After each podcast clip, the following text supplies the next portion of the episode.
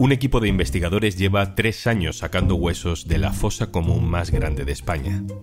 Es un trabajo forense apasionante que pretende aclarar cómo vivieron y cómo murieron miles de personas asesinadas por el franquismo. Soy Juan Luis Sánchez. Hoy en un tema al día, Pico Reja, autopsia de una masacre ocultada.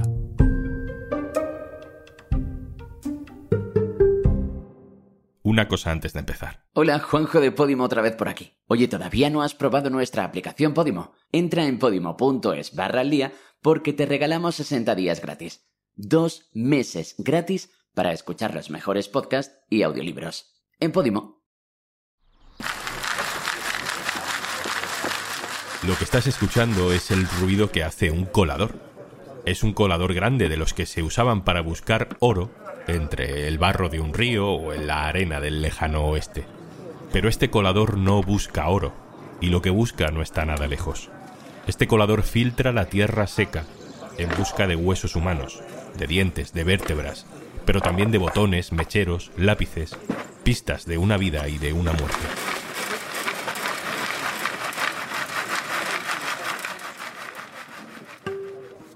Estamos en la fosa común más grande del franquismo, Pico Reja, está en Sevilla. Durante tres años se han sacado los restos de más de 1.600 víctimas del franquismo, entre más de 8.000 cuerpos sepultados allí sin nombre. Pisando la tierra que ha cubierto durante casi un siglo la vergüenza de un país ha estado mi compañera Carmen Ibáñez, productora de este podcast. Hola Carmen. Hola Juan Lu. Pues sí, son ya los últimos días de trabajo en Pico Reja, que ha resultado ser enorme. La fosa en total mide más de 700 metros cuadrados, es más grande de lo que pensaban al principio. Y la verdad es que lo que hay ahora mismo allí rompe por completo el paisaje típico de cualquier cementerio de ciudad, porque tú entras en el cementerio de Sevilla y si sigues por la calle central, al poco vas viendo pues tumbas de toreros ilustres, por ejemplo, ¿no? Sánchez Mejías, Juan Belmonte, ves panteones familiares, pero si sigues caminando por esta avenida central, a unos 800 metros de la entrada te desvías a la izquierda y al poco, pues entre las típicas filas de tumbas, de lápidas de mármol con sus cruces, empiezas a divisar lo que parece una obra. Y si te digo la verdad, Juanlu, por más que sabíamos de la apertura de esta fosa desde que se iniciaron los trabajos y todo, cuando entras, cuando pasas esas vallas de obra te quedas sobrecogida porque a simple vista puedes ver los huesos que van sacando de la tierra, es que los ves, ves los cráneos, ves las mandíbulas, ves un fémur, costillas, es algo que impresiona muchísimo. Y en todos ellos hay signos de haber sido ejecutados y en muchos también hay señales de que esas personas fueron torturadas. Pero eso no Sí, sí, sí, sí, se ve perfectamente. Los clavos son botas. Botas. Cada sujeto tiene ya preparada. eh, Carmen, ¿a quién la estamos caja escuchando? con- con la bolsa. Él es Juan Manuel Guijo, que es el director de la excavación, es antropólogo forense y tiene una larga trayectoria de trabajo en fosas comunes en Andalucía. Él me enseñó el depósito donde guardan las cajas con los restos de las personas que han ido rescatando y también eh, fue este un momento muy impactante de la visita.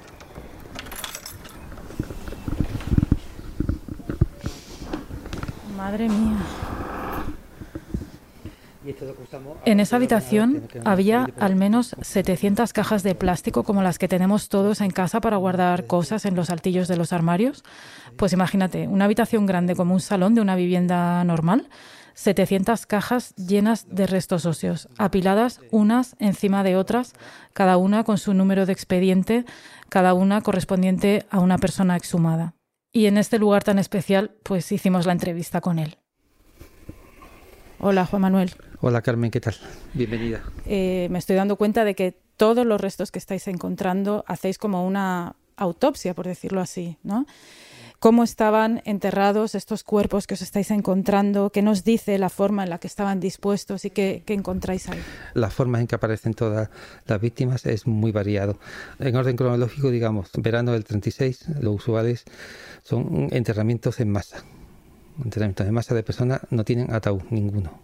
Hay personas de las que solamente podemos recuperar algún tipo de, indicio. En otros casos hay sujetos que tienen un montón de indicios de episodios violentos que llamamos. Cómo llegó el cuerpo allí, la, eh, anomalías en la posición de los miembros. Hay personas atadas atadas con las manos a la espalda. Hay personas que además de un impacto de proyectil en el cráneo en cualquier parte del cuerpo sufren golpes, golpes y con fracturas, eh, etcétera. Hay eh, algunos sujetos que se han encontrado enterrados en ataúd que presentan un daño terrorífico en los miembros de la extremidad superior e inferior con fracturas en casi todos los huesos. Pensamos que esos perfiles de personas están en ataúd simplemente porque es la forma práctica de los verdugos de acarrearlo desde el punto que sea hasta el cementerio, no por otra, otra cosa de conmiseración ni nada de eso. En algunos casos eh, los fusilamientos mm, apuntaban directamente a la zona torácica, pero hemos visto patrones mm, de manera que en un grupo de víctimas determinados que aparecen juntas, diferenciadas perfectamente de otros grupos, mm, se pueden encontrar impactos en la zona posterior izquierda del cráneo, de manera que eso nos habla de un grupo de víctimas puestos en fila de espaldas a los ejecutores y una persona que pasa de izquierda a derecha o de derecha a izquierda disparándoles con una pistola uno, uno detrás de otro.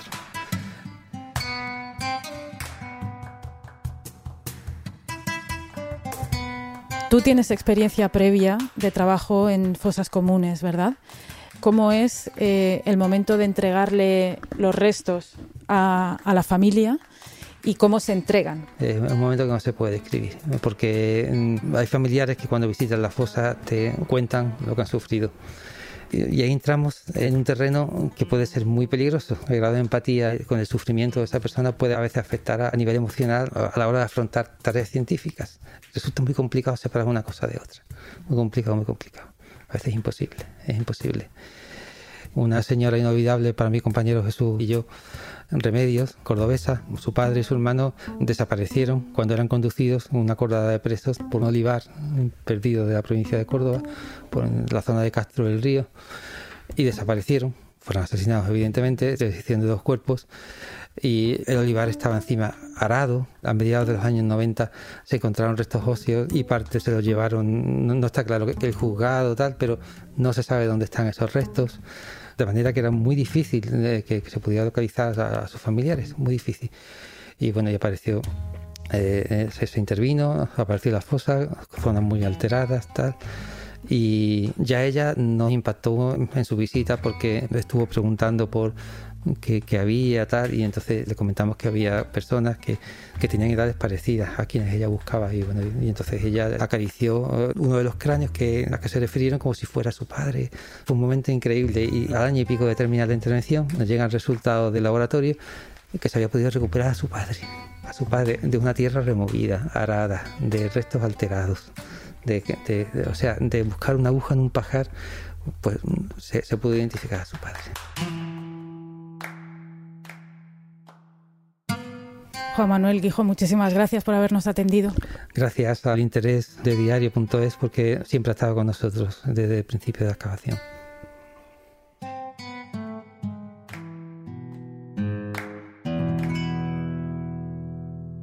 Carmen, yo supongo que muchos de estos arqueólogos que han participado en este proyecto de Pico Reja estaban más bien acostumbrados a yacimientos romanos o árabes que además son muy comunes en esta zona de España. ¿Cómo te han contado que se sienten ante un proyecto como este? Algunos de los que están trabajando en Picorreja ya vienen haciéndolo en otras fosas del franquismo, pero otros no. Es el caso de Emilia Rivero, que entró en Picorreja en abril y será una de las arqueólogas que cierren la fosa. Emilia tenía experiencia en yacimientos romanos, islámicos o medievales, pero para ella era la primera vez que se implicaba en este tipo de excavaciones. Hola Emilia. Hola, ¿qué tal?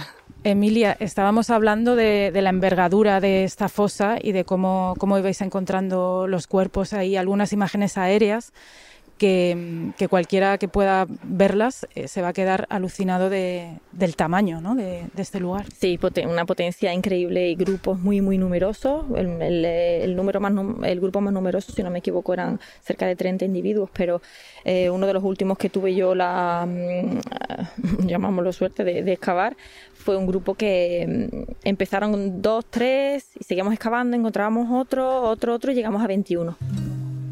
Es decir, nos sorprendíamos entre nosotras, ¿no? Em, seguíamos excavando y, nos comentábamos otro, otro, que, hay otro cráneo, que viene otro, por debajo hay otro. Y bueno, te sorprendía, te quedabas impresionada, decías, pero por favor, pero ¿no? ¿Qué hicieron este día? Eh, increíble, la colocación, todos boca abajo, bueno, eh, era espectacular. Ha habido momentos que nosotros mismos, aunque estemos acostumbrados, quedabas impresionados de, de ver los grupos. Hmm. Cuando salen todos maniatados, era espectacular, entrelazados entre ellos. O sea, quiere decir, estaban maniatados con alambres con las manos en la espalda, los brazos en la espalda, maniatados con alambres muy finos de metal y mm, algunos sujetos entrelazados entre ellos.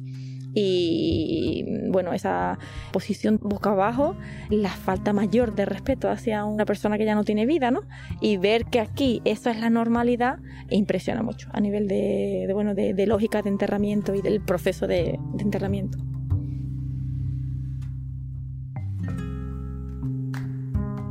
Cuéntame qué es lo que, lo que empezáis a hacer cuando encontráis los huesos, o, porque claro, aquí se están buscando huesos para identificarlos eh, y devolvérselos a las familias que los están buscando. Entonces, eh, me gustaría saber cómo es ese proceso, qué hacéis en ese momento. Eh, la dificultad que tenemos aquí en Picorreja es que para individualizar un grupo de represaliados alrededor lo que normalmente sucede es que hay mucho, entre comillas, y siempre con todo el respeto, ruido. Es decir, encontramos muchos osarios, muchos ataúdes, de enterramientos obviamente posteriores, y individuar los grupos pues requiere, mm, dicho de una manera muy coloquial, mm, tener ojo, ¿no?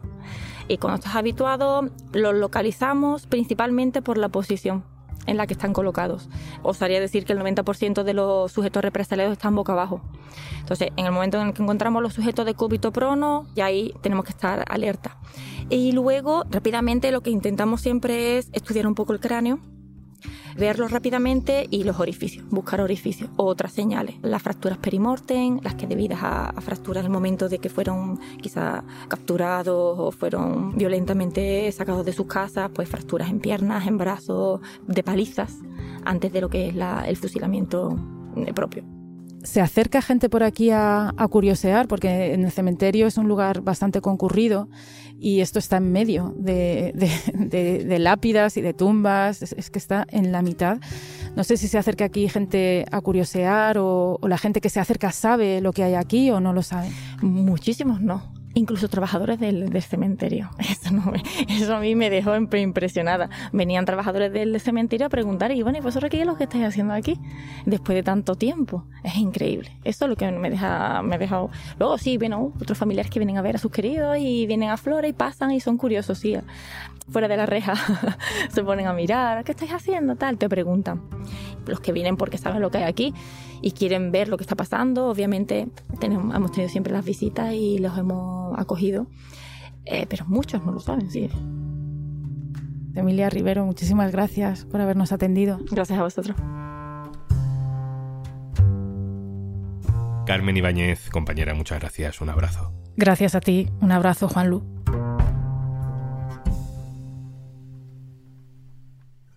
Y antes de marcharnos, 1, 2, 3, 4, 5, 6, 7, así hasta 60. Disfruta de todos nuestros podcasts y audiolibros en podimo.es barra al día. 60 días gratis para que disfrutes de todos nuestros podcasts y audiolibros si te registras en www.podimo.es barra al día. 60 días gratis. Regístrate en podimo.es barra al día. Esto es un tema al día, el podcast del diario.es. Si te gusta lo que hacemos, necesitamos tu apoyo. Hazte socio, hazte socia en el diario.es barra socio. Este podcast lo producen Carmen Ibáñez, Marcos García Santonja e Izaskun Pérez. El montaje es de Pedro Nogales. Yo soy Juan Luis Sánchez. Mañana, otro tema.